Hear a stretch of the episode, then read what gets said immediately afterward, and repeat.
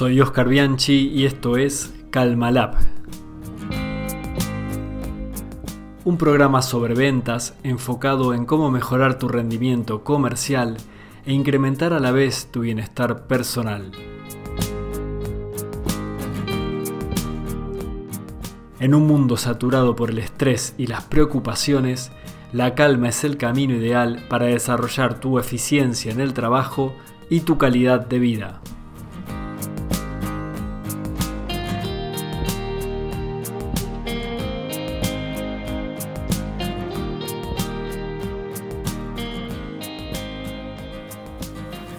Hoy es un día especial para Calmalab porque estamos inaugurando un ciclo de entrevistas que espero nos lleve muy lejos, ya que tendremos la posibilidad de escuchar a gente mucho más inteligente e interesante que yo.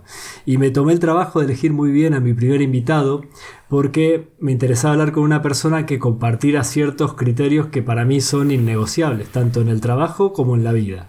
Y nuestro invitado de hoy, Juan Miguel Capi Herrero, los cumple de sobra porque Capi no solamente es un gran profesional de las ventas, sino que además, vaya bicho raro, es un fervoroso apasionado de los procesos comerciales. Además, algo que me gusta especialmente de Capi es que pone siempre el vínculo y las relaciones humanas por sobre cualquier tipo de operación comercial. Y esto, creo yo, en nuestro sector también es bastante eh, poco, poco fácil de encontrar y ya nos contará el mejor, pero para mí también es una de sus claves de éxito. Como si fuera poco, nuestro invitado no le rinde ninguna pleitesía al más falso de los dioses del negocio de las ventas, el pelotazo o el golpe de suerte. Para Capi, igual que para Séneca, la suerte es ese lugar donde confluyen la preparación y la oportunidad. Un crack de las ventas, ha sido gerente de una de las más grandes empresas de organizaciones de eventos de España y es copresentador de uno de los mejores podcasts sobre marketing en habla hispana. Pan de Marketing. Dejo de hablar y te saludo, querido Capi, gracias por estar aquí. Gracias a ti, Oscar. La verdad es que es un honor y es un placer formar parte de, esta iniciativa tan interesante y tan potente eh, sobre un mundo tan apasionante como, como es las ventas. Y, la verdad es que es un honor para mí eh, formar eh, parte de este ecosistema, como decía, y ser bueno un privilegiado en la primera entrevista en tu podcast. O sea que muchas gracias por la invitación, Oscar. Bueno, Capi, sabes que te estuve buscando durante muchos meses para poder encontrarnos hoy y estar aquí porque me interesaba mucho tener esta charla contigo. ¿Hay algo en la, en la introducción que te parezca que me olvidé cuando te presenté? Porque me gustaría que conocerte a ti por tus palabras también. Eh, no soy muy partidario de pues de las titulitis o, y demás, ¿no? Eh, yo creo que has hecho una, una radiografía eh, pues muy acertada de, pues bueno, de, de quién es Capi y sobre todo pues eh, hacer hincapié en lo que has citado, donde realmente el valor lo pongo en las personas, ¿no? Mm, para mí en cualquier relación comercial, pivotándolo en el mundo de, de las empresas, en en el B2B, eh, está liderado por, eh, por personas, es acuerdos entre dos personas, por lo tanto el eje principal tiene que ser eh, en ellos. Y si realmente eso no funciona pues las ventas serán efímeras realmente, o sea que muy cómodo con lo que has transmitido, Oscar. Me alegro, Capi.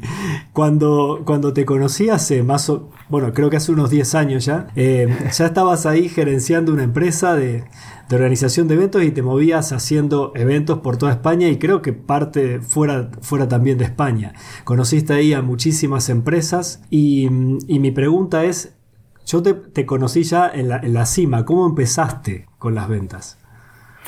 Pues eh, la verdad es que las ventas yo creo que es un aspecto que siempre he tenido pues dentro de mí, ¿no? En, en el ADN. Aunque bueno, tampoco podemos olvidar que todo el día nos estamos vendiendo, ¿eh? De cuando vamos a conocer a una persona o cuando queremos eh, eh, ligar, si me permites, en, este, en este entorno, pues al fin y al cabo nos tenemos que poner lo más guapo posible, ¿no? Nos ponemos nuestra mejor ropa, nuestra mejor perfume. Entonces, yo creo que es una cosa que todo el mundo tenemos. Y de manera personal, pues siempre me ha llamado la atención pero desde el eje de, ayudar. A mí me, gusta mucho intentar en mis posibilidades y con los recursos que, tengo, pues eh, facilitar las cosas a las personas. Y para mí eso es vender. Eh, de poder eh, lo, ayudar o facilitar a una persona a conseguir un objetivo. Entonces, pues bueno, yo lo he tenido eh, arraigado eh, siempre ahí, de, de forma presente, y aparte que, como siempre me ha gustado, eh, toda mi formación ha ido dirigida en el mundo comercial y en el mundo del marketing. Y como bien has citado, pues eh, al fin y al cabo también aterricé eh, en, después de dar diferentes pinitos y saltos de, diferentes golpes también y de mucho aprendizaje ah, en la agencia que tuvimos la oportunidad de conocernos. Y ahí ha sido donde he desarrollado pues eh, una amplia eh, experiencia eh, que me ha venido derivada pues de aprender de cuáles eran las cosas buenas que estaban haciendo otras compañías y las cosas no tan buenas que también me ha permitido pues mejorar. o sea que la respuesta es de, que toda la vida, Oscar. bueno, ahí además es una experiencia muy rica la que has tenido creo en, esa, en esta agencia porque has podido conocer a muchísimas empresas porque tus clientes eran justamente eh, todas las empresas, sin importar el sector. Y ahora te encuentras siendo un consultor tecnológico, una venta más consultiva y tecnológica. ¿Cuáles serían las diferencias que tú encuentras entre una venta como la que estás haciendo ahora de consultoría y el tipo de venta normal que tienen las empresas con las que trabajabas antes, que son empresas de comprar y vender, digamos, las empresas que compran y venden productos? Eh, pues como bien dices, mm, eh, tuve la oportunidad y la verdad es que lo agradezco mucho en mi etapa de, la agencia de poder conocer muchísima tipología de, compañías. Eso pues al fin y al cabo me, dio una visión la verdad que bastante heterogénea de cómo estaba eh, el mundo comercial dependiendo de la tipología de venta. Cierto es que ahora, pues en la, que soy, eh, como bien citas, es eh, una venta eh, consultiva. Si me permites, Oscar, pues soy un poquito, bueno, a veces maniático, ¿no? Y en el tema de las terminologías, aunque seguro que luego saldrá también más adelante, el, concepto consultivo, yo creo que se ha venido muy denostado, porque creo que también ha habido mucho, tal vez intrusismo, si me permites la expresión, eh, y parece que cuando viene un consultor, pues eh, parece que te va a engañar, ¿no? O te va a intentar convencer de cosas que no necesitas. Eh, yo creo que totalmente lo contrario, ¿no? Pero bueno, si eso ya iríamos hablando un poquito más adelante, Oscar, si, si te parece. Principalmente, para mí la, la, gran diferencia es de cuando la relación con el cliente va a ser a largo o a corto plazo. Cuando hablamos de una relación a corto plazo, aunque tampoco estoy muy de acuerdo en lo que mm, realmente ocurre en el, mercado, donde tienes un cliente tal vez eh, efímero o pasajero, pues prácticamente que casi todo vale, ¿no? Eh, casi que el objetivo es, eh, es, vender. aunque insisto que no estoy nada de, acuerdo en, en, esas políticas, porque creo una relación de cliente, no de venta. Y en esta venta mm, más eh, consultiva, como bien estabas comentando, Oscar, la relación con, eh, ese cliente pues eh, va a ser duradera. Por lo tanto, tienes que empezar a emplear lo que son esos términos de, de confianza, donde en cada interacción con el cliente tienes que demostrar de que realmente le vas a poder ayudar, en el que realmente eh, vas a poder darle respuestas a lo que están eh, necesitando. Y es una labor de un trabajo continuo y donde vas a ver el resultado al final de. Entonces yo creo que eh, donde está esa variable de diferencia es en el tiempo de, de relación con, con el cliente. Bien. Sabes que mientras vas hablando voy asintiendo, lo que pasa que no se ve. Pero ah, no podría estar más de acuerdo con todo lo que estás diciendo. Creo que las personas, y me, me, me, me parezco en ese sentido a ti, las personas que entendemos que la venta es una relación que tiene que ser muy honesta porque si no no se puede vender mintiendo y, y, además que creemos en una venta profesional a veces eh, podemos quedar desubicados en una venta de corto plazo, como bien decías. Entonces mi recomendación es siempre para los vendedores que se sienten incómodos en esa, en esa venta, simplemente que cambien de sector, porque es muy difícil modificar nosotros al sector con nuestro, nuestros valores o nuestro estilo de venta, ¿no? No sé cómo lo ves tú.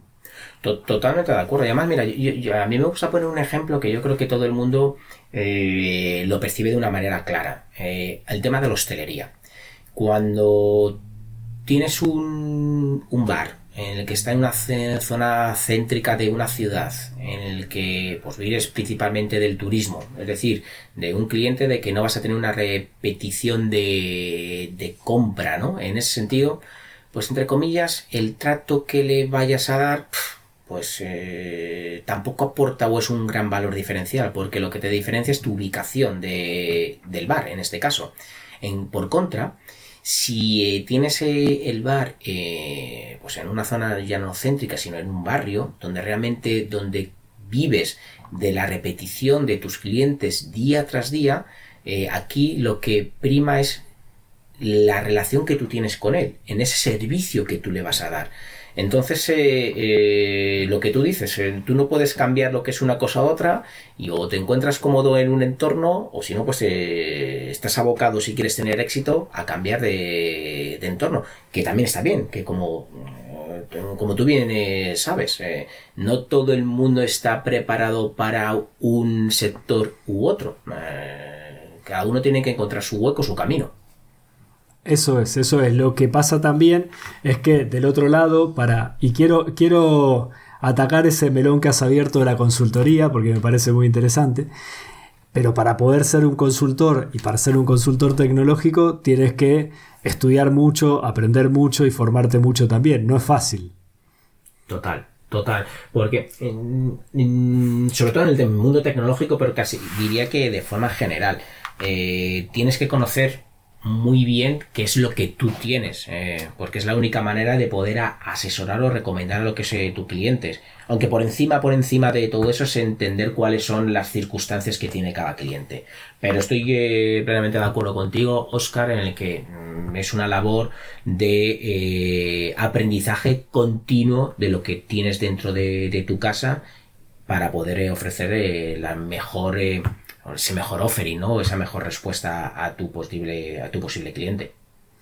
Sí, y volviendo al, tema anterior, que eh, hablabas de la consultoría como un tema, como un término un poco denostado, coincido con eso porque, porque ha pasado, pero para mí es un término que es muy valioso porque define un tipo de trabajo que pueden hacer muy pocas personas, no porque las personas hayan nacido con una cualidad que, los distinga de los demás, sino porque se han sacrificado y se han formado para poder estar al lado de otra empresa asesorándola en puntos que son críticos. Cuando tú hablas de consultoría, y para, un poco reivindicar el, término, ¿cómo, ¿cómo destacarías las fortalezas que tiene este término para volver a ponerlo en el lugar que se merece? Joder, muy, buena pregunta, Oscar, ¿eh? ¿eh? si te soy sincero y si, te soy honesto, eh, no te sabría dar una respuesta. Me ocurre lo mismo con la etiqueta de, un vendedor o de un comercial. Es otro concepto en el cual está muy denostado y en el cual me siento muy orgulloso de ser un comercial. Cuando me dicen, oye, Escape, ¿y tú qué te dedicas? pues yo vendo cosas. Eh, en este caso vendo servicios, ¿no? O mejor dicho, vendo soluciones a diferentes problemas para mí es eh, un auténtico arte el poder eh, vender bien y vender con calidad, eh, sobre todo, porque al fin y al cabo hay que seguir una metodología y unos procesos muy claros, muy, definidos. Y desde el punto de la consultoría, Oscar, eh, creo que todos deberíamos de, empujar en limpiar eh, ese concepto, pero creo que está tan, tan, tan arraigado que yo incluso intento hasta desmarcarme porque no soy capaz de sacarle el valor a cuando me etiquetan de la figura de un consultor. Sí, Capi, la verdad que el tema consultoría es un poco amplio y profundo. Coincido contigo en que me costaría también de definirlo, pero no concibo el sector del software con otro tipo de venta. Me parece que ninguna otra le encaja bien, ¿no?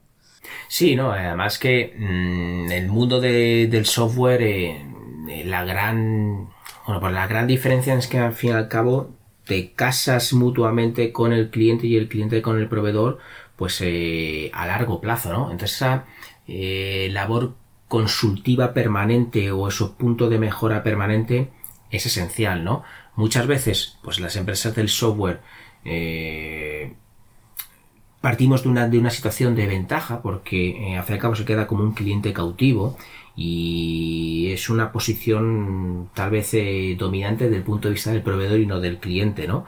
Entonces yo creo que donde las empresas del software tienen ese mm, valor diferente mm, versus a otros competidores es que tenga la capacidad o sepa de dar esas mejoras continuas de forma constante y que esté alineado con las evoluciones de la, de la compañía. Es decir, que demuestre de que realmente si es un partner eh, realmente hecho para él. Porque también la palabra partner, eh, parece que estoy un poquito negativo, Oscar, pero eh, joder, también, me, también me parece una palabra de que está de tal vez eh, muy banalizada, ¿no? Eh, en ese sentido. perdona que me joder, las tres cosas me han salido negativas, pero bueno, lo pongo, del punto, lo pongo del punto de vista positivo. no, no, pero está muy bien, entiendo lo que quieres decir y de hecho esto que dices tú de que en el mundo del software tenemos una relación privilegiada como proveedores respecto a un cliente porque la barrera de salida es muy alta para el cliente y lo hemos vivido todos como usuarios de, mm. alguna solución, de algún RP. Eh, también esto exige, me parece a mí, una sinceridad más radical. Si tenemos que ser honestos para vender, me parece que en el mundo del software tenemos que ser doblemente honestos y jamás meternos en un sitio donde sabemos que no vamos a poder responder de manera excelente. Totalmente de acuerdo contigo. Mm, para mí, eh, una de las herramientas más potentes que pueda haber en el entorno o en el mundo comercial es el no. El saber decir el no me parece eh, extraordinario. Porque tú cuando a un cliente le dices, eh, oye, no, esto yo no lo puedo hacer, generas un entorno de confianza ah, brutal. Y, y, y al cabo, luego cuando realmente tú le vas a decir sí, va a ir a muerte contigo. Sé que es, es complicado porque la labor de, de, un comercial, pues al fin y al cabo tienes que rendir cuentas desde el punto de vista de tu cifra de ventas eh, a los objetivos que, que, te han marcado. Y aquí yo creo que de donde se diferencia entre un buen profesional y un profesional, ¿no? Eh, de, de, de, las ventas. En el tener esa capacidad de decir, no, no te voy a vender, aunque no vaya a llegar a mi cifra, eh, porque esto no va a ser bueno para ti pero al fin y al cabo generas un entorno de confianza en el que ahí está demostrado, no, es que al fin y al cabo lo, diga yo, en el que se multiplica lo que es luego el valor que ese cliente eh, te aporta a ti y por ende a la compañía. Sí, eso que, has dicho es muy grande. Me parece que además has tocado ahí otro punto clave, sin, sin tocarlo explícitamente, que es cómo nos motivamos los comerciales para, para el trabajo, ¿no? Muchas veces cuando uno lo ve desde afuera, las personas que no conocen este sector creen que la motivación es únicamente el dinero. Y a mí me ha pasado, y creo que tú tienes un perfil muy parecido en este sentido, de tener que decir que no, de crear ese vínculo que tú dices tan fuerte y que ese vínculo sea un pago mucho más grande que, que una comisión. Eh, no, sé cómo lo, percibes tú en tu día a día y qué es lo que más te motiva a la hora de, vender y de, salir a, encarar tu día.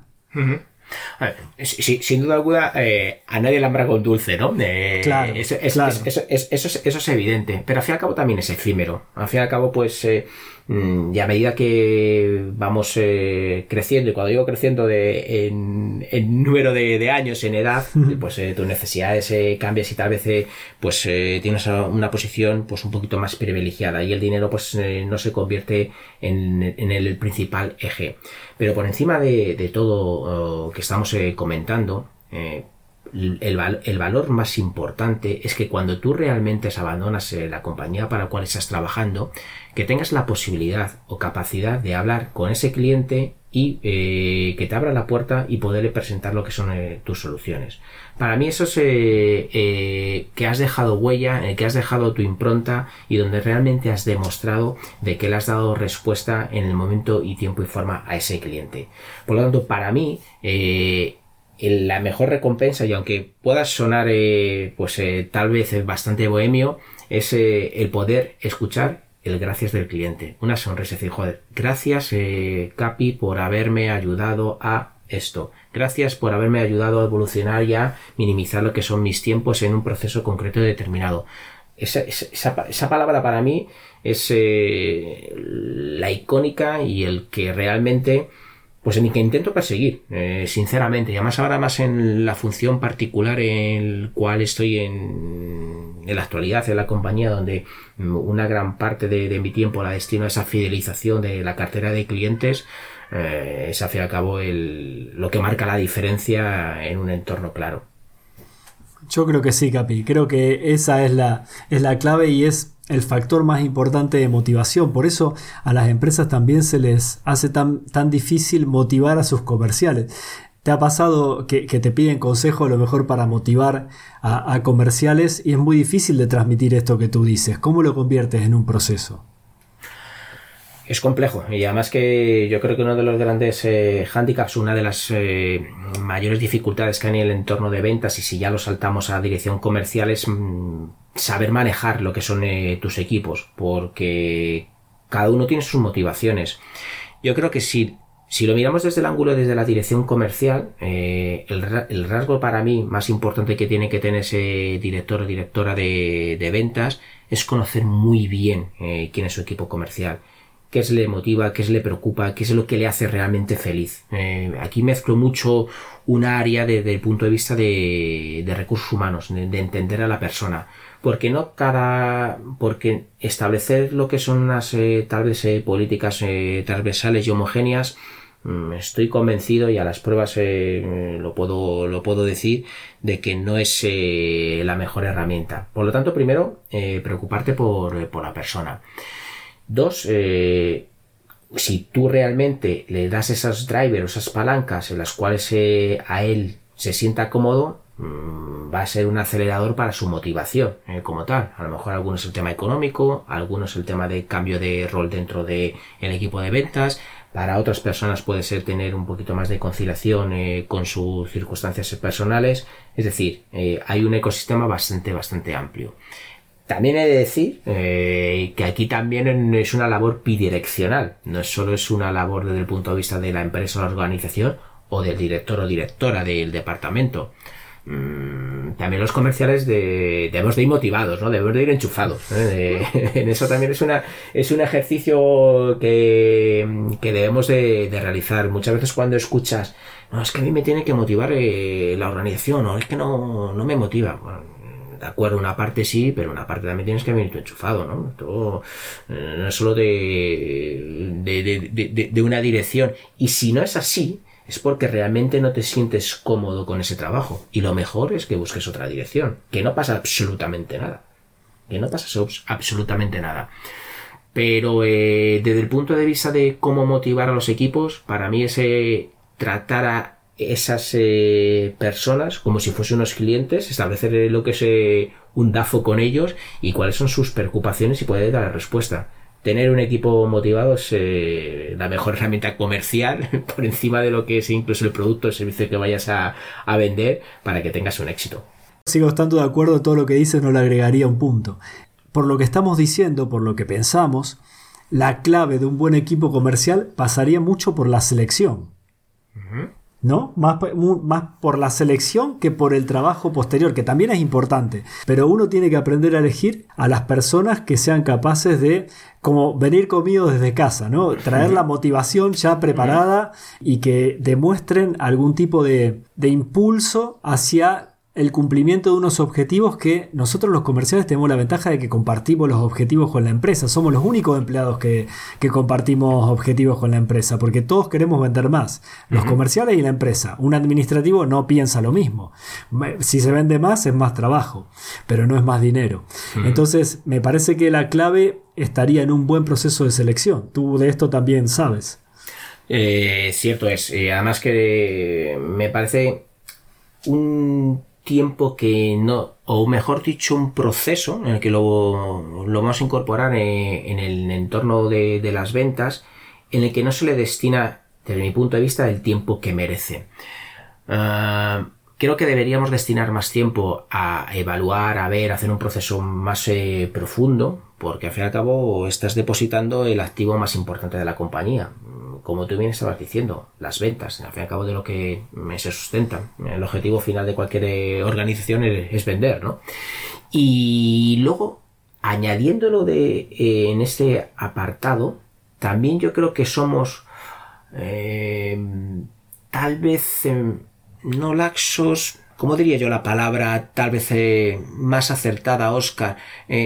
Esperamos mucho tiempo a tomar una decisión cuando estamos viendo que a lo mejor esa persona no se adapta al equipo. Es decir, ya que dices, ya que he hecho el esfuerzo de contratarle, seleccionarle, formación, motivación, bla, bla, bla, bla, ves que no se alinea con lo que es tu equipo e intentas estirar más la cuerda yo creo que también tenemos que ser eh, muy conscientes de que no todo el mundo y que podemos fallar en el proceso de selección y no pasa absolutamente nada, pero sí en cuando detectemos que realmente pues no estamos hablando el mismo idioma, pues oye, sentarnos con la persona o las personas en cuestión y eh, terminar lo que es la relación contractual, pero no, eso no significa de que sea por culpa de comercial. Eh, seguro que es por culpa de la dirección comercial de no haber hecho ese proceso de selección más acertado, ¿no? Por el tema de, tiempos o por lo que fuere. Pero yo creo que muchas veces tardamos mucho tiempo en decir, oye, cortamos la relación y eso al fin penalizando lo que es eh, la venta. Porque uno de los eh, grandes hándicaps que se eh, suele ocurrir en los departamentos de, venta es que cuando tienes una persona que realmente no está alineado con el resto del equipo, contamina negativamente al resto. Entonces, eh, creo que tardamos mucho tiempo en tomar unas medidas que puedan ser drásticas para corregir lo que es esta situación. Me parece perfecto lo que estás diciendo. Además, es un tema que, aquí en el podcast he tratado varias veces porque me parece crucial.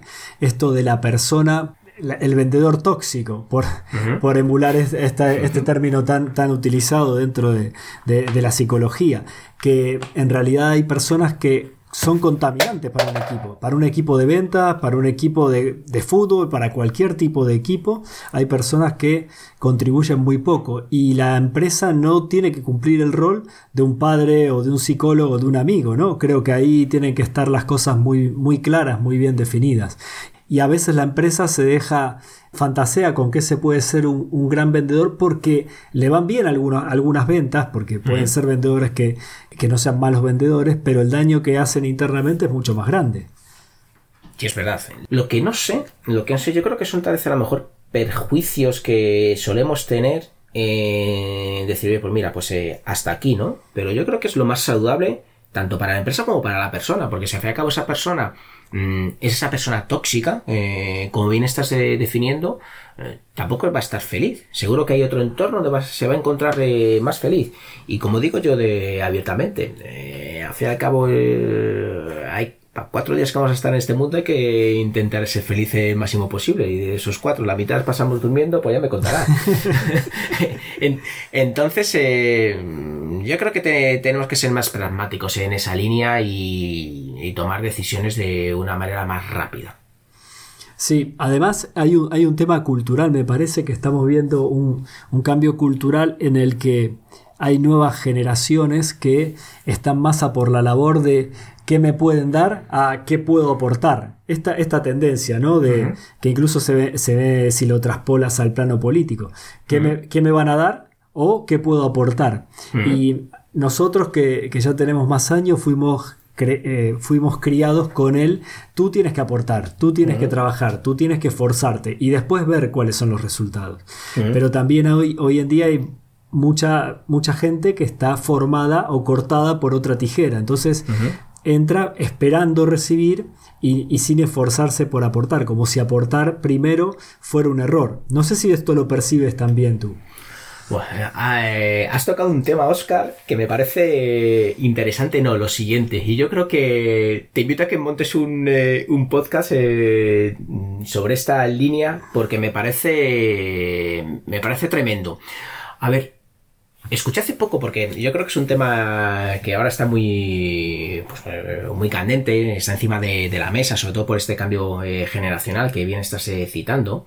Y hablando con, un amigo de, de, este tema, me dijo, Capi, no te olvides de que tú estás viendo lo que está ocurriendo con tus ojos del pasado.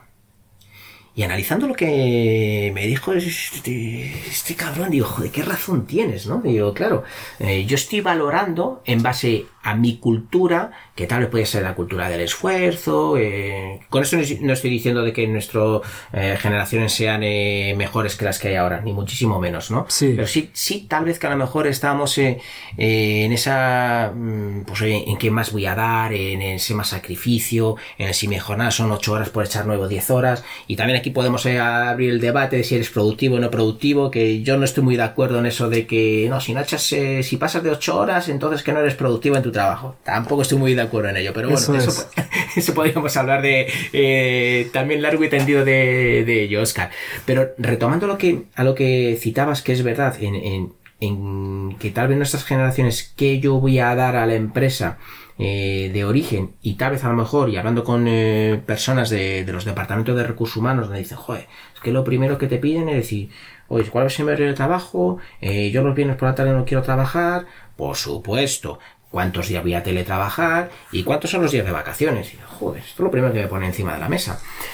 Pero también, y siendo fiel a un poquito a la cultura que te estaba citando anteriormente, Oscar, pues lo también me parece correcto. Eh, de que marquen sus prioridades. Eh, primero es mi vida personal y si yo no estoy feliz y contento en mi vida personal, va a ser complicado de que dé el 100% de mí en mi vida profesional. Entonces, eh, por supuesto que hay que buscar el equilibrio eh, en, ese sentido, pero mm, me parece una cosa eh, o una línea o una tendencia muy interesante. ¿No, te, hubiese, gustado, Oscar, tal vez mm, no tener esa filosofía de, vida? A lo mejor sí la has tenido, ¿eh? Y, y chapo, y me quito el sombrero, ¿no? 10 años atrás y a lo mejor eh, no haber vivido en ese entorno tan frenético de eh, horarios de trabajo infernales, por supuesto trabajando fines de semana, eh, penalizando lo que es tu relación personal. Yo me pongo a pensarlo y miro hacia atrás y digo, joder, pues a lo mejor he hecho un poquito tonto. Claro, Capi, por eso, por eso estamos hablando en un podcast que se llama Calmalab y que precisamente el objetivo que me propuse cuando, cuando empecé a pensar en este podcast era eh, mejorar la productividad, pero reduciendo el estrés, porque yo creo que aquí estamos hablando de varios temas a la vez. Que un, tema es el actitudinal, como tú, qué actitud tienes ante cualquier desafío que te presenta la vida, ante cualquier relación, ante cualquier situación, porque esto mismo se da en las relaciones de pareja, en la de amistad. O sea, para mí primero tengo que aportar, tengo que dar. Y ahí empieza una relación. Eh, cuando voy a trabajar, primero tengo que demostrar y ahí empieza mi relación laboral. Yo lo que pongo por delante es eso, ¿qué puedo dar? Y por otro lado, lo que tú bien dices, tenemos el, el desbande hacia el otro sector, ¿no? El de decir, trabajamos muchas horas, nos quemamos, nos estresamos y justamente el objetivo es poder hacer un trabajo bien hecho sin llegar a ese punto de estrés, de ansiedad, de preocupación, de insomnio, ¿no? De todas estas patologías que estamos viendo en, nuestro sector con compañeros que no pueden dormir, que, que, tienen estado de ansiedad muy fuerte, que algunos hasta tienen depresión por el estrés al que lo lleva a la venta. Creo que son muchos puntos a la vez y quiero escucharte más a ti que, que, lo que hablo yo, que ya hablo mucho aquí. Así que prefiero, prefiero escucharte a ti, Capi. Por pasar a otro tema que me interesa mucho de tu perfil cómo relacionas el marketing con las ventas, porque tú eres un experto del marketing. Estamos hablando con un consultor tecnológico, con un comercial, como le gusta llamarse, pero que además es experto de marketing, eh, que tiene uno de los mejores podcasts sobre marketing de habla hispana, que lo vuelvo a recomendar, Pan de Marketing, y que, debéis escuchar, pero ¿cómo relacionas el marketing con las ventas, Capi? Ah, para mí, pero es una visión 100% particular mía. Eh, por supuesto, eh, cada hay tendencias eh, de una línea u otra, pero para mí son dos mundos en el que están 100% ligados. Yo no concibo, de verdad, en el que los departamentos de marketing trabajen de forma independiente sin estar alineados con los departamentos de, de ventas. Y ahora se profundizo un poquito más. Y si me me preguntar de cuál es mi fotografía ideal en cuanto a un organigrama, eh, para mí debía haber una cabeza en el cual de él dependiera o de ella dependiera lo que eh, es el departamento de, de, marketing y ventas. ¿Y el por qué? Porque, y seguro que lo que voy a citar, los eh, oyentes lo viven en primera persona, al fin y al cabo, y cuanto más grande la compañía, pues más, más se pronuncia, los departamentos de marketing al fin y al cabo solo van a mirar por sus objetivos de, pues, por lo que le van a medir. Generación de leads, principalmente. ¿eh? Sí. Y que luego se convierta o no se convierta, pues bueno, pues eso ya es el equipo comercial. Y ahí es donde empiezan las guerras, ¿no? Eh, ventas, dice a marketing, que no me estás dando eh, esos leads cualificados, es decir, que mm, no, valen prácticamente para nada. Y marketing le dice a comercial que eh, no, es que no está trabajando de una manera mm, correcta lo que es ese lead, ¿no? Entonces, para mí, son dos mundos de que realmente sí o sí deben de estar perfectamente orquestados, porque Mm, todo está 100% relacionado. Al fin y al cabo, no podemos olvidar que el primer contacto, de forma general, ¿eh? Eh, que tiene una organización, una compañía con su mercado objetivo es a través de acciones de marketing, principalmente. ¿eh? Y de ahí es donde realmente, a través de esos famosos funnel, consigues de que realmente se traduzca en una venta. Por lo tanto, tiene que ser como, mm, como el motor de un coche. Tiene que estar perfectamente engrasado y perfectamente coordinado y perfectamente alineado. Y eso, por desgracia, por desgracia, no lo veo. Y insisto, cuanto más grandes son las organizaciones, más equidistantes están. Pero para mí es un problema eh, de alineamientos estructurales y por supuesto de KPIs que se la marca cada una de las áreas. Claro. ¿Y qué propondrías tú en una empresa como para empezar a alinear estos dos departamentos? ¿Cuáles serían las medidas que se te ocurre que podrían llegar a ser efectivas para esto? Pues eh, una de ellas en el que la mm, tomas de, decisiones sean más consensuadas, eh, tanto en las iniciativas de marketing que se van a, a generar, pues oye, de que al fin y al cabo eh, pregunten o, hagan partícipe a los equipos comerciales, porque los equipos comerciales al fin y al cabo tienen ese pulso o ese trato directo con el mercado, con los clientes actuales y pueden dar muchas pistas o mucha información para buscar lo que son esos clientes eh, gemelos o esos clientes eh, espejos. Luego dos, al fin y al cabo, pues eh, la forma que nos tienen mm, por medir si realmente pues somos productivos o no productivos o aportamos valor a una organización son por los KPIs que nos vayan a definir. Entonces, mm, a los departamentos de marketing también les haría partícipes en cuanto a sus KPIs, a sus objetivos o variables, pues en cuanto a las consecuciones de las ventas. ¿Eso qué obligaría o qué implicaría? Pues de que sí se preocuparían de que realmente esos leads que eh, realmente entren en el circuito comercial o en el circuito de, ventas, pues sean lo más cualificados posibles. Entonces eh, son dos variables muy sencillas de implementar y que estoy convencido de que eh, provocaría una alineación total en ese circuito de lo que es un prospecto hasta que se transforma en un cliente. Me parece muy interesante esta visión, sobre todo porque nosotros desde la desde la parte de venta, siempre estamos demandando un poco eso, ¿no? Que, se escuche lo que nosotros comentamos sobre los clientes. Y luego vemos, sobre todo con el tema de redes sociales y demás, que no se refleja esta realidad que nosotros traemos en las estrategias de marketing, normalmente, ¿no? Pero lo que tú dices me parece que, que acercaría un poco a las, a las dos. Y puntualmente en tu trabajo, Capi, en tu trabajo de día a día, el conocimiento que tienes sobre marketing eh, te, ayuda, te, aporta, te, agrega valor. Totalmente, y además que eh, sí es cierto que me considero un afortunado eh, porque la, el, grado de relación y comunicación que es con el departamento de marketing es muy fluido y muy dinámico y prácticamente en muchísimos aspectos se consensúa y en ese sentido me dan una visión muy clara, sobre todo hacia dónde va el mercado, ¿eh? en el que tal vez a lo mejor me da esa visión más futuro futurista que no la visión presente que tengo yo con el cliente, porque yo conozco al cliente en una fotografía de ahora, pero marketing sí tiene esa capacidad por ese pulso que tiene de forma general en el mercado de ver por dónde pueden ir esas líneas o por dónde pueden ir esas necesidades futuras que pueda tener los clientes y por un lado me, permite entender mejor cómo es el mercado actual y sobre todo también anticiparme a posibles eh, mm, demandas eh, que puedan hacer los clientes actuales que tenemos en cartera. Capi, te cambio de tema. Estábamos hablando recién algo que me interesa mucho hablar contigo y es el estrés o la situación a la que nos exponemos en el trabajo de las ventas, sobre todo. ¿Qué métodos de desconexión tienes para que este estrés, esta ansiedad, preocupación, no sé de, qué pierna cojeas, todos cojeamos de alguna, no, no, no saturen tu día a día, no te intoxiquen, como decíamos recién, y puedas descansar o tener la mente más eh, abierta para poder encarar cada día como si fuera un día nuevo, que lo es.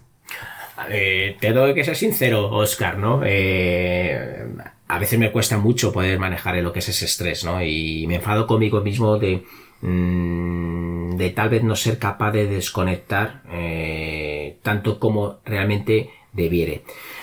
Hay, hay, muchos temas aquí. Mm, uno de ellos es...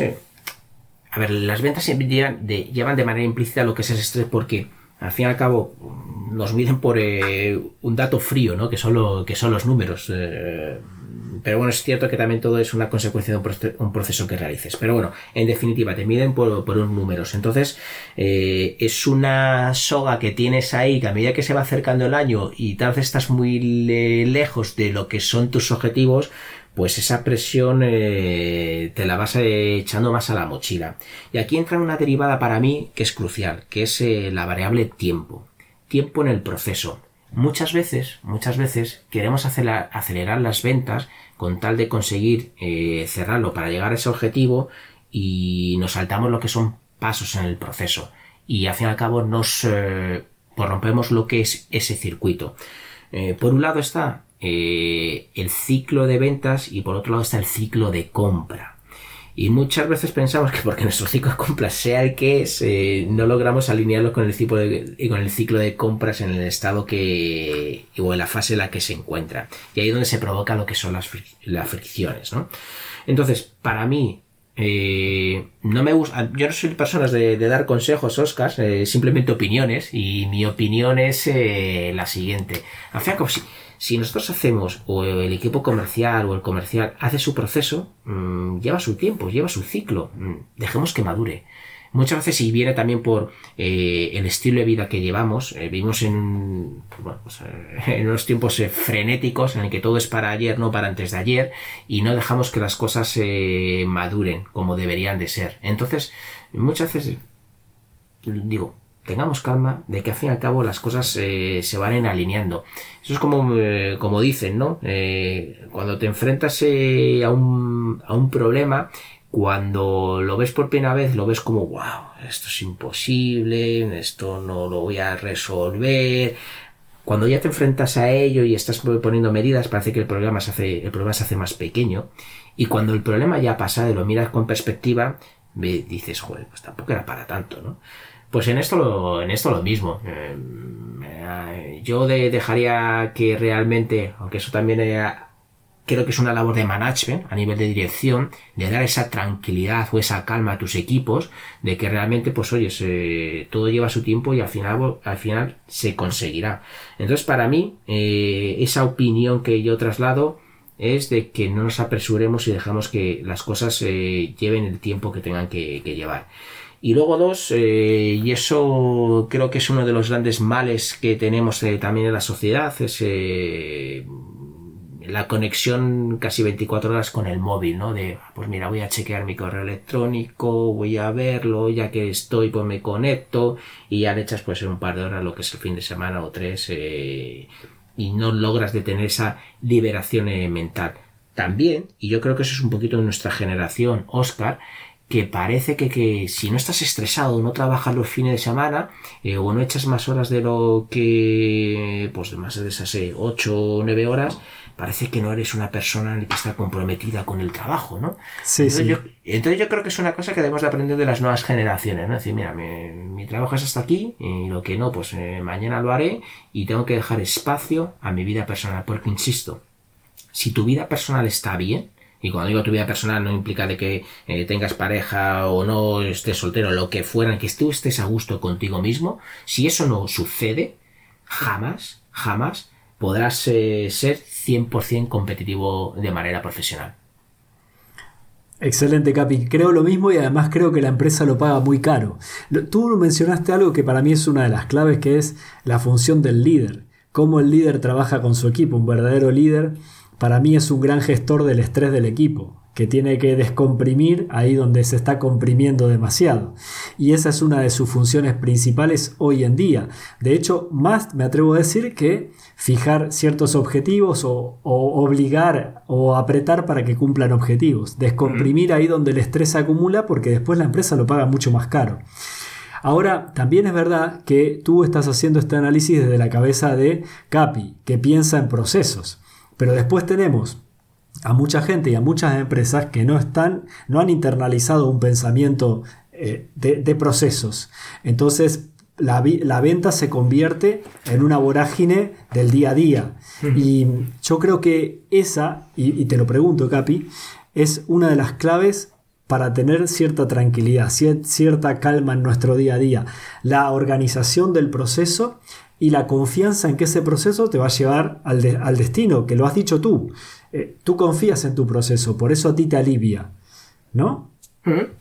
Ah, dos cosas. Una, lo que tú dices de labor del líder, ah, para mí es, eh, es crítico. O sea, si no tienes eh, un buen líder, estás abocado al fracaso. Y, para mí un, líder tiene que cumplir dos premisas. Una, siempre, siempre, siempre tiene que estar al lado de el comercial y escuché una frase que me gustó muchísimo. Eh, siempre lo típico, no, pues me pongo de perfil. Aquí no, aquí el líder se tiene que poner de cara, dar la cara a su, eh, a su equipo y dar, eh, me permite la expresión, y dar el culo a la empresa, ¿no? Es decir, tiene que defender siempre a, ese, a su equipo. Ah, tiene que ser un gran aliado, tiene que ser un facilitador. Por eso, y además que me gustan mucho esas tendencias que desde hace ya años lo está mm, tramitando así los departamentos de, recursos humanos, es tratar a los empleados como clientes, ¿no? De, buscar ese eh, circuito o ese grado de, satisfacción, ¿no? Eh, como tal, ¿no? Entonces, eso para mí eh, en, el punto, en el punto uno. Y en el punto dos, es que para mí, de verdad, las ventas es, es una metodología, es un proceso en el que consta de diferentes fases en el que las fases diría yo que son eh, homogéneas independientemente del sector en el que estés. Cierto es que hay algunos matices en algunos eh, muy concretos, pero las fases son las que son. Otra cosa es el tiempo de consecución a las acciones que tienes que hacer en cada una de las fases. Y al fin y al cabo se produce un resultado. Y luego es labor estadística. Eh, si realmente te entra en tu funnel 100 mm, y vas viendo las tasas de conversión, te va a dar el resultado final que decir, por mí realmente para llegar a mi objetivo tengo que llegar a 150. Y es que te salen los números es que te salen los números. Por eso, para mí es tan crítico el tener ese proceso bien definido, no saltarte ninguno de los pasos en cada uno de ellos. Insisto, en cada sector eh, tienes que emplear diferentes eh, acciones eh, más determinantes o más aceleradores de, de lo mismo, pero, pero, los procesos eh, son muy homogéneos. Por lo tanto, mi opinión, eh, como digo, no, no, no dio recomendaciones ¿no? En, ese sentido, cada uno habla de, su experiencia y con eso no quiere decir de que tenga el don de la verdad, ni muchísimo menos, simplemente hablo de, mi experiencia, Oscar, es de que eh, definamos y que eso tiene que ser pues liderado eh, desde la parte de la dirección comercial en el que realmente los comerciales también se encuentren cómodo y que esos procesos eh, se vayan retroalimentando y que se pongan en común en, en, todo el equipo y que realmente se confíen en el mismo y que ahí sí que esa labor de management de que proponga esa calma, esa paciencia eh, a nivel de dirección a los equipos comerciales. yo creo que para mí es un básico, es un básico porque, insisto, eh, por mucho que nosotros queramos acelerar lo que es nuestro ciclo de ventas, siempre, siempre tiene que estar alineado con el ciclo de compras del cliente. Sí, Capi, y me atrevo a agregar algo a esto. Cuando no hay proceso, vale la disciplina. Porque ahí tú estás en una empresa muy grande, eh, trabajas con, siempre con procesos, pero hay mucha, muchos comerciales, la mayoría, que trabajan en empresas pequeñas. Mi carrera ha sido casi siempre en empresas medianas o pequeñas. Y cuando trabajas en empresas más pequeñas, o tú eres el que desarrolla ese proceso, o la otra opción es cuando no tienes la posibilidad de desarrollar un proceso porque te tienes que poner a vender, la disciplina también vale. La disciplina que es una, un método de trabajo con uno mismo tan viejo como el ser humano mismo, cumple a las veces la labor o la función del proceso que falta. No sé qué concepto tienes tú de la disciplina, Katy. yo fíjate, no concibo un proceso si no hay disciplina. Eh, me explico. al fin y al cabo, cuando tú te obligas a hacer, o te has definido, mejor dicho, eh, dar una serie de pasos, eh, tienes que tener la disciplina de cumplirlos en tiempo y en forma. también matizo, cuando hablo de, procesos, a lo mejor la palabra es grandilocuente y parece que está más asociado pues, a grandes organizaciones. Mm, como tú bien sabes, Oscar, también, he trabajado en, pymes y también en micropymes. Y para mí un proceso como si lo tienes definido o lo tienes pintado, eh, que eso sí que soy, ahí sí que doy este consejo, eh, pintemos el proceso aunque sea en una hojita de, papel, me da igual, pero que lo, que lo veamos y que lo, que nos lo recuerde lo que tenemos que, hacer, porque muchas veces eh, mm, lo pasamos por alto eh, sobre todo cuando ya llevamos más tiempo en la, organización, porque dices, ah, pues si, esto ya lo sé, que esto va a ir así, no, eh, ten, esa disciplina, te recojo lo, de, lo que estabas eh, comentando, es que ten la disciplina de, seguir meticulosamente ese proceso, pero aunque lo tengas, es que ni que lo tengas en un software con unos procesos de workflow, ni nada por el estilo, aunque lo tengas en tu cuadernito, pintadito, y tengo que hacer A, B, C y D, y punto, y ya está. Mm, y, es, y eso lo puedo hacer para cualquier eh, micropyme, eh, para autónomos, eh, para la tienda debajo de mi casa, vale para cualquiera. Así es, Capi, así es. Yo creo, creo lo mismo que tú. Yo soy un fanático de los procesos y mientras voy trabajando voy apuntando y voy tratando de sistematizar todo lo que se pueda sistematizar. Creo que la clave de, una de las claves de éxito es convertir a tu mente en una mente que piense en procesos constantemente. Y para eso también lo que tú dices, ¿no? La clave es empezar por, por la disciplina, porque un proceso sin disciplina no se puede sostener. Y es mucho más importante también el internalizar ese proceso que, que, tener un proceso como, como dices tú también, eh, en, un software muy documentado que después mm. no se cumple, ¿no? Que se vuelve burocracia. Entonces hay mm. que tener un equilibrio ahí eh, eh, es muy interesante este tema, Capi. ¿Qué te voy a decir? Si nos ponemos a hablar sobre procesos, no terminamos nunca y tú tienes que también estar con tu familia hoy. Eh, estoy encantado de estar contigo y principalmente con tu audiencia. O sea que para mí es, es, un, es, un, placer. Y, además, lo bueno de todo esto, que cuando eh, tú defines tu proceso, y que te lo compro 100%, eh, Oscar, eh, tienes toda la razón del mundo, de que tú definas tu propio proceso, tal vez si a lo mejor no estás en una gran, organización, en el que ya están definidos por ti, pero cuando tú haces un proceso, X veces se convierte en un hábito.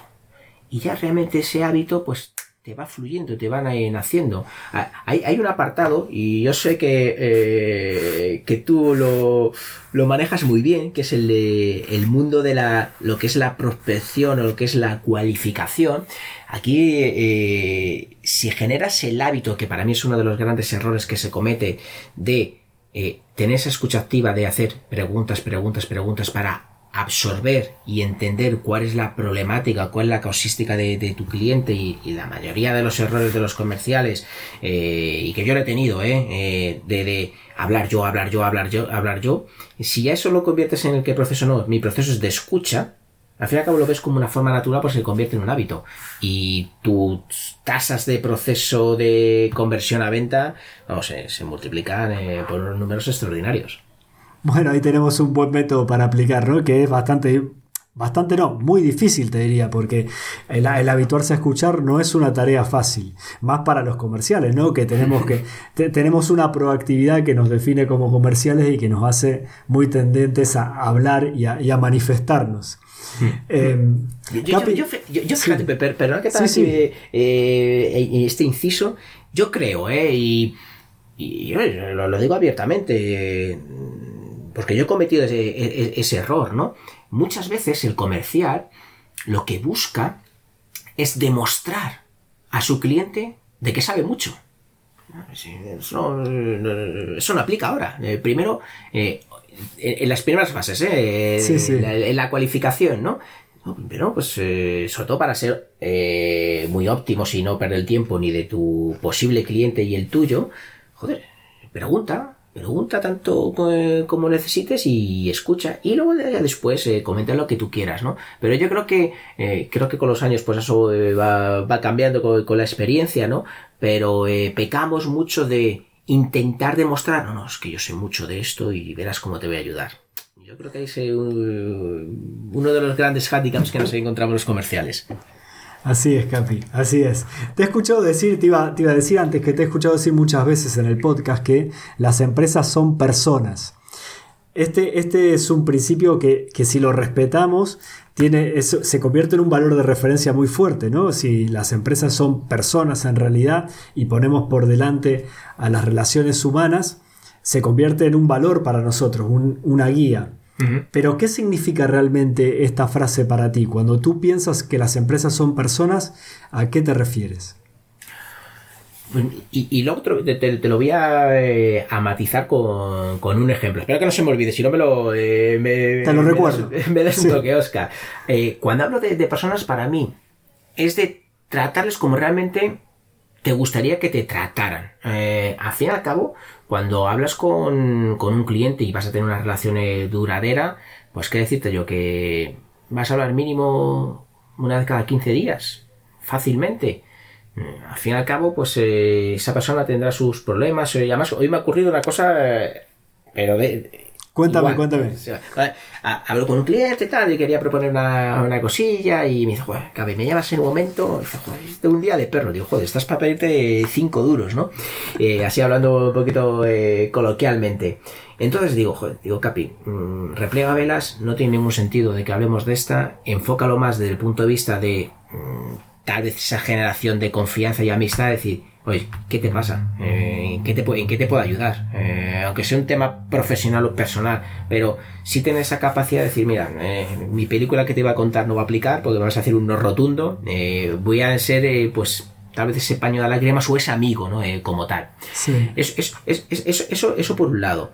luego, por dos, y así lo hemos estado hablando, es de cuando hablas con esas confianzas, lo veo como en tu vida particular. Tenemos que ser capaces de generar esa confianza. Esa confianza entre la otra persona, en que diga, joder, voy a descolgar el teléfono, voy a hablar eh, con, eh, con Oscar y sé que lo que me va a decir es verdad. Eh, no, no, no, me está hablando del punto de vista de empresa.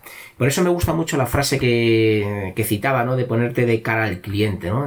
Incluso pelearte internamente con tu compañía, con tu organización, porque sabes que lo mejor para tu cliente va a ser esto, lógicamente sin perjudicar a tu empresa, ¿no? En ese sentido. Pero tal vez a lo mejor tienes que mm, dejar de ganar X para poder eh, afianzar más esa relación con, el cliente. Y, sobre todo donde lo veo y lo he citado eh, anteriormente, para mí la muestra clara es cuando sales de la organización o, esa persona o ese cliente eh, se va de, la empresa y te vuelve a llamar. Entonces para mí es cuando realmente has generado esa relación, pues te diría de, personal, lógicamente no te vas a ir de, cañas o de... Con, eh, porque paso tienes tu, tu entorno eh, íntimo, pero es una muestra en la cual decir, joder, pues las cosas se han hecho, se han hecho bien, le he tratado como realmente él quisiera. Pero como resumen, tratar como te gustaría que lo hicieran a ti.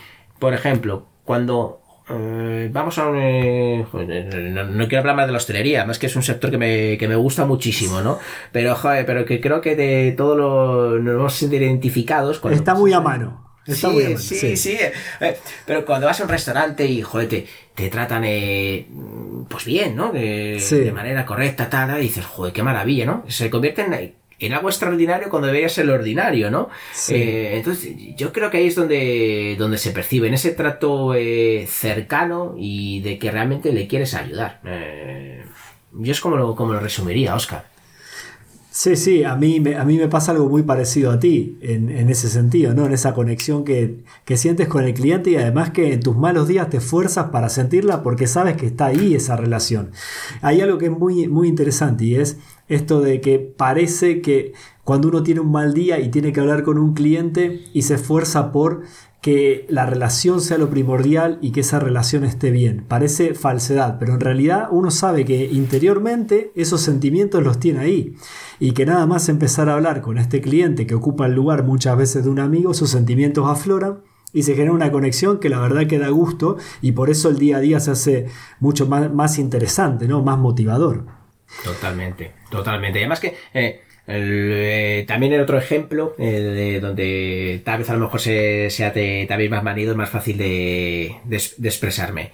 Juega tu equipo de fútbol en la competición tal tal y pierde joder, pues al día siguiente, si eres un futbolero, pues no estás de muchos ánimos y no vas a estar eh, muy propenso, pues eh, sí, sí, sí, sí, Conozco ese estado.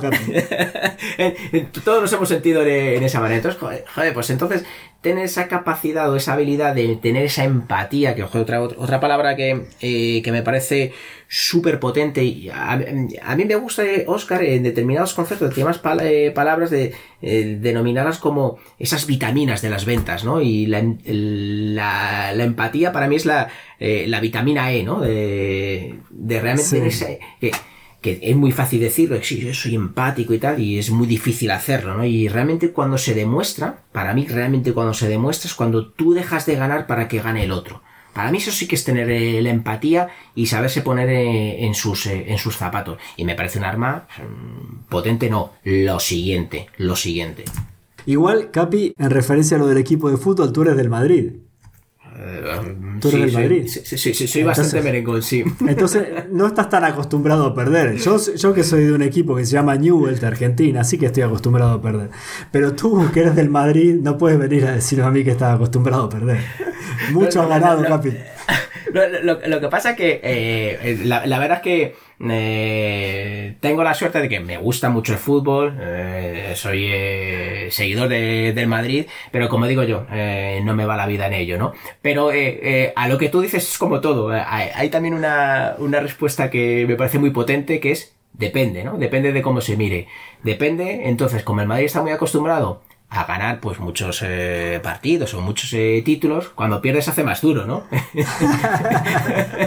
el dolor de los dioses, el dolor de los dioses. entonces, eh, en esa línea, pero bueno, por, eso digo que depende de qué óptica de se mire. Yo creo que, además, mira, con, con el cliente que hablaba, pues era de, o es seguidor de, otro equipo vecino, del Atlético de Madrid, ¿no? Sí. Digo, joder, digo, pues si ahora de, tenéis que estar contentos eh, de, cómo, de cómo estáis, ¿no? Entonces, eh, depende cómo se mire todo. Capi, te traigo de nuevo. Eh, me, interesa algo de ti en base a, los años que tienes de experiencia, que son muchos y muy buenos. ¿Tienes algunas reglas básicas, reglas que nunca quebrarías o que siempre respetas al momento de vender? Creo que tienen que ver con lo humano y que ya las has dicho, pero ¿tienes algunas reglas así fijas que dices, tú dices, yo por esto no voy a pasar. Si se presenta esta situación, yo no paso por ahí. A ver, para mí hay una, y como tú me dices, eh, yo quiero. Eh, viene el ADN de cada, de cada persona, ¿no? Y, una es eh, la honestidad. Mm, hay que ser 100% honesto con el cliente.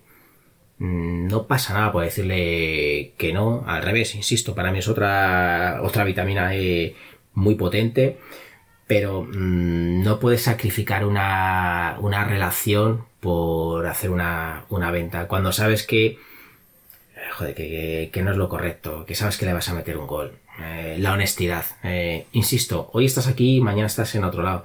El valor, y no me cansaré de, de, decirlo, es que cuando salgas de la compañía en la que estás puedas llamar a esa persona y que te abra sus puertas. Y eso solo se gana a través de ser honesto. Y para mí ser honesto eh, es un concepto básico que tiene que, que tiene que existir y que realmente da respuesta a una venta de calidad. Ahí donde están eh, realmente pues las eh, esas relaciones que muchas veces se nos llena la boca del customer centric, que muchas veces cuando lo escucho se me ponen los pelos de punta porque ves que, que, que, es al revés, ¿no? Pero es cuando notas y percibes de que se van a construir, se van a construir relaciones verdaderas. Bueno, Capi, eh, este Capi sabio de, hoy, si te voy a hacer una pregunta y te dejo ir. Si hoy pudieras ser el mentor del Capi que empezó a vender a los veintitantos años, ¿qué consejo le darías y cómo guiarías a ese Capi en su desarrollo personal y profesional hasta el día de hoy? Wow. buena, buena, buena pregunta, buena pregunta. Piénsala un rato si quieres. Mira, hay, hay una y yo creo que a lo mejor eh, la edad es lo que realmente mm, va a dar eh, origen a esta, a esta respuesta. Uh, ese, y además lo, lo, has citado, y a lo mejor, bueno, no que suene bien o mal, es, es lo que siento, ¿no? Y, soy honesto con, con, mi forma de ser y, por supuesto con, contigo y sobre todo con tus, eh, con tus oyentes. El no preocuparme tanto por la consecución de lo que son los objetivos, el tener menos estrés del que tú estabas citando, de tal vez tener esa visión que tienen las nuevas generaciones de primero priorizar lo que es mi entorno personal a mi entorno profesional. Mm, eso es lo que eh, como había una película, ¿no? En la que podías escribir una carta a tu yo de, ¿no? Eh, como tal, ¿no? Sí, sí, sí. Y eh, esa, sería, aquí sí que sería una recomendación, no una opinión, una recomendación, porque lo miro con perspectiva y, invito a hacer esta pregunta a, a toda tu audiencia. ¿De qué ha valido o de qué vale de que destines horas y horas y preocupaciones y preocupaciones de que si consigo esta venta o no esta venta o este cliente o no este cliente. Mm, ¿Es saludable? ¿Ha merecido la pena? ¿Eres mejor? ¿Eres peor? Eh, yo, creo, yo creo que no. Por lo tanto, en tener eh, más tranquilidad y menos estrés, que, es complicado, ¿eh? entiendo y por desgracia Mm, se vive de manera muy, muy realista esas situaciones eh, pues tan complicadas que muchas personas están viviendo y por supuesto en los equipos comerciales debido a, esas tensiones y a esas eh, presiones que eh, realmente sufren desde sus compañías y organizaciones. Capi, muchas gracias por este tiempo. Por mi parte nada más. Estoy más que satisfecho con, todo lo que he escuchado y aprendido de ti. Eh, te dejo, si quieres hablar, contar lo que quieras para, para cerrar este capítulo. Recomiendo otra vez que a la gente que escuche Pan de Marketing, que es tu podcast. Y no sé si quieres decir algo para cerrar, Capi. Pues eh, primero agradecerte eh, este rato que hemos pasado. Eh, he disfrutado muchísimo, Oscar. ya sabes que me encanta hablar de, en este caso, de mis experiencias en el mundo de, las ventas y de escuchar, porque yo creo que es la, única vía de, de, aprender y de mejorar. Y, invito, eh, y eso yo creo que es, eh, ahora que este, vivimos en un entorno tal vez muy revolucionario en todos los sentidos, no me voy a meter en temas eh, políticos, ¿no? Pero no, no, no, vivimos en un entorno pues de, de, estas características, a que defendamos más lo que es nuestra profesión.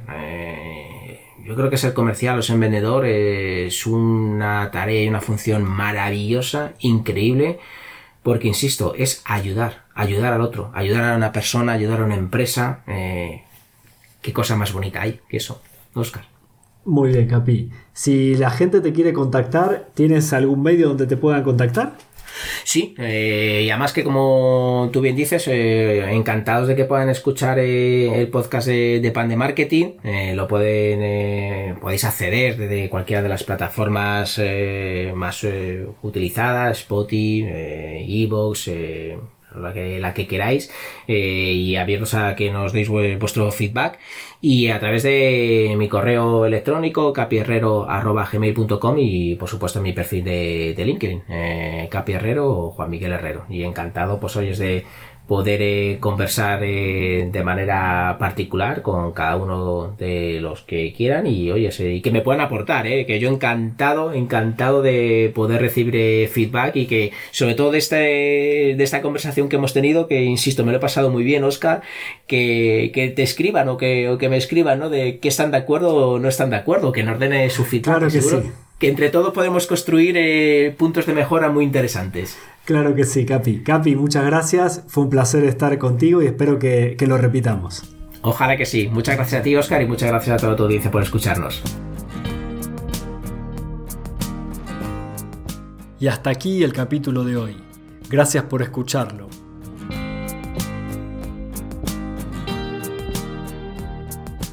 En las notas del programa te dejo los links a los temas mencionados. Si tienes alguna duda o quieres hacernos una propuesta, visita la web calmalab.com, donde encontrarás más información sobre este proyecto. Y me darías una gran alegría si compartes, comentas o te suscribes al podcast. A mí me puedes buscar en LinkedIn o en Twitter como Oscar Bianchi. Ahí respondo a todos los mensajes.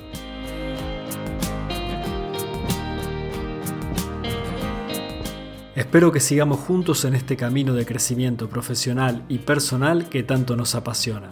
Hasta la próxima.